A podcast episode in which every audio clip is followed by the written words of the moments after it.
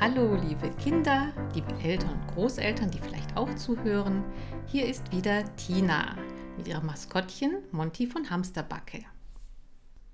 Es geht weiter mit der Lesung aus meinem Kinderbuch Der Karate-Hamster legt los. Wir sind beim vierten Kapitel angelangt und das trägt den Titel Brutzelee? Ach nee. Heiko ließ sich auf die Bank sinken. Ach, du und deine blöde Karatenummer. Das muss ich morgen in der Schule alles ausbaden. Ja, sollte ich etwa seelenruhig zusehen, wie diese Kerle sich meine Hamster krallen? fragte Kira. Sie legte eine Hand auf den Rand der Schachtel. Ihre Fingerspitzen zitterten. Ich rieb mich an ihnen, um Kira zu beruhigen. Mensch, das war vielleicht ein Ding, murmelte sie. Ich habe meine Karategriffe noch nie auf der Straße ausprobiert. Was waren das überhaupt für Typen? Die müsstest du doch kennen, sagte Heiko.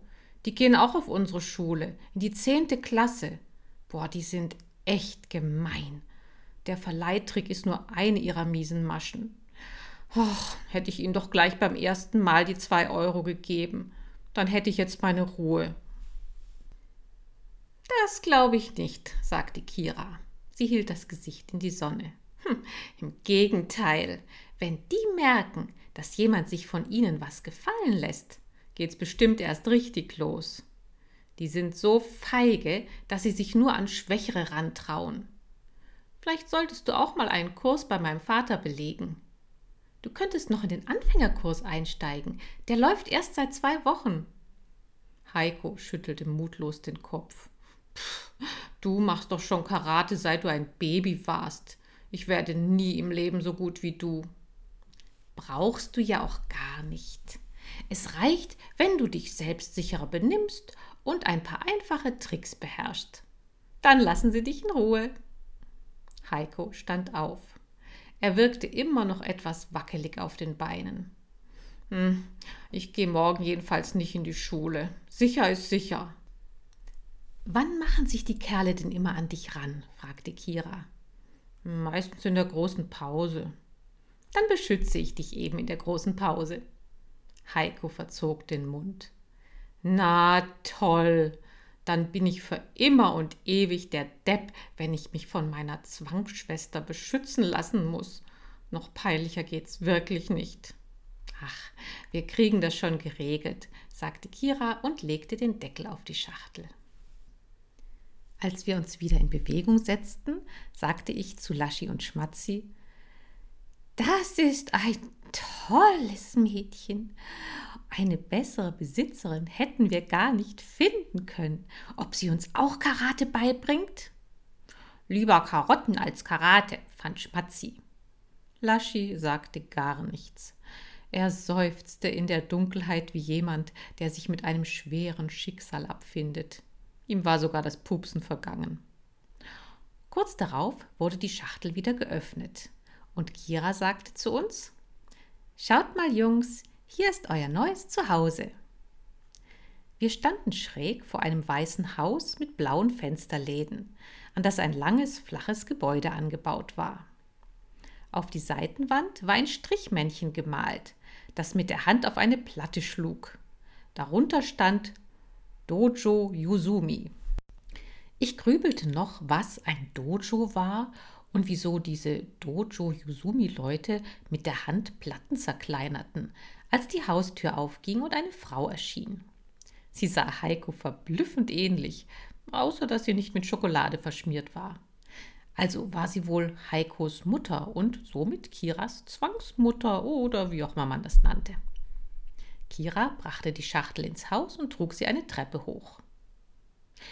Was ist denn das? fragte Heikos Mutter mit einem nicht gerade begeisterten Blick in unsere Schachtel. Das sind drei Hamster, aber wir haben nur einen Käfig. Der Käfig ist so groß, da passen alle drei rein, sagte Kira. Aber Hamster sind Einzelgänger, meinte die Mutter. Das gibt Mord und Totschlag. Da hätte ich sie beruhigen können. Schmatzi konnte man nicht schlagen. Der rollte einfach weg, wenn man ihn anstupste. Und an einem Jammerlappen wie Laschi würde ich mich nie vergreifen. Tja, und mit mir legte sich sowieso keiner an. So einfach war das. Die drei mögen sich aber, behauptete Kira. Das hat der Verkäufer gesagt. Oh, und dieses runde Hamsterweibchen sieht auch noch trächtig aus, entrüstete die Mutter sich weiter. Sie nahm Schmatzi heraus, drehte ihn auf den Rücken und meinte erleichtert: Ach nee, ist ein Männchen. Als nächstes untersuchte sie Laschi, der sich mal wieder totstellte. Oh, auch ein Männchen. Ein ziemlich müdes Kerlchen. Und was ist mit dem Dünnen? Wie? Welcher Dünne? Ach, sie meinte mich, den Drahtigen. Ach, Menschen drücken sich manchmal etwas unklar aus. Naja, dass ich ein Männchen bin, sieht man ja allein schon an meinem männlichen Blick. Schwupps, hatte sie mich auch umgedreht. Am liebsten hätte ich ihr direkt ins Gesicht gepinkelt. Drei Männchen, sagte die Mutter. Gut, so gibt es wenigstens keinen Nachwuchs. Dann richte mal den Käfig ein, Kira. Ich habe ihn schon desinfiziert und Eidstreu hineingetan. Kira stellte das Westernhäuschen auf und befestigte das Laufrad an den Gitterstäben. Schmatzi schlief in Heikos Händen. Erst als er hörte, wie Kira Futter und Wasser in die Näpfe füllte, wachte er auf. Ich schaute mich in Kiras Zimmer um. Gemütlich war es hier. Der Boden war mit weichen Kleidungsstücken gepolstert. Dazwischen schauten allerlei Sachen heraus. Ob das so eine Art Trimmdichtpfad war? Hindernisse, über die man springen konnte, lagen jedenfalls genug herum. An die Wände hatte Kira Poster von Männern in Kampfstellungen geklebt. Einer streckte Arme und Beine so weit von sich, als wollte er sie ins Weltall schleudern. Brucele stand unter seinen gespreizten Beinen. Brucele? Was war das denn für ein merkwürdiger Name? Da klang ja sogar Schraube locker besser. Dann gab es noch einen Jackie Chan, der zwar lächelte, aber dabei Zähne so scharf wie Rasiermesser entblößte. Am besten gefiel mir der Typ auf dem größten Poster. Breitbeinig und cool stand er da schlank und drahtig, genau wie ich. Er hatte kurze schwarze Haare, trug eine Sonnenbrille und einen langen schwarzen Ledermantel. Sein Name war anscheinend Matrix. Wie willst du deine Hamster nennen? fragte die Mutter. Sofort prasselte es Vorschläge. Kuschel, Wuschel und Puschel, meinte Heiko. Tick, Trick und Track, schlug die Mutter vor. Immer lächerlicher wurden die Namen, die sie sich für uns ausdachten. Immerhin kamen sie nicht auf Laschi, Schmatzi und Schraube locker. Kira hatte den Käfig fertig eingerichtet und setzte als ersten Schmatzi hinein. Also, den Dicken hier nenne ich Chan, sagte sie, so wie Jackie Chan. Was war denn das für ein gestörter Name? Erst als sie in Richtung des Posters mit dem Rasiermesserzähne-Typen glotzte, schnallte ich, dass sie diesen Jackie Chan meinte. So wurde aus Schmatzi also Schmatzi Chan. Hm, eine ziemliche Ehre. Und den hübschen, Kira griff nach Laschi, nenne ich Lee, so wie Bruce Lee. Ah, Bruce Lee, nicht Bruce Lee. So sprach man das also aus. Und da klang es doch gleich viel besser. Lachili. Oh, ein obercooler Name. Ich wurde direkt neidisch, dass ich nicht so heißen durfte. Jetzt war ich endlich dran. Den dünnen nenne ich Neo, sagte Kira. So wie Keanu Reeves in Matrix. Hä? Wie? Was? Hieß ich jetzt Neo, Kanu, Matrix oder was? Ich schaute mir das Poster nochmal genauer an, bis ich schließlich kapierte, es handelte sich um ein Filmplakat. Und der Film hieß Matrix der Hauptdarsteller Keanu Dings da und der Typ, den er spielte, der mit dem schwarzen Mantel, das war Neo. Oh, grandios. Schraube locker Neo. Äh, oder besser noch, einfach Neo. Ja, das war ein Name, der total zu mir passte. Fehlte nur noch der Mantel. Ob es den in Hamstergröße gab?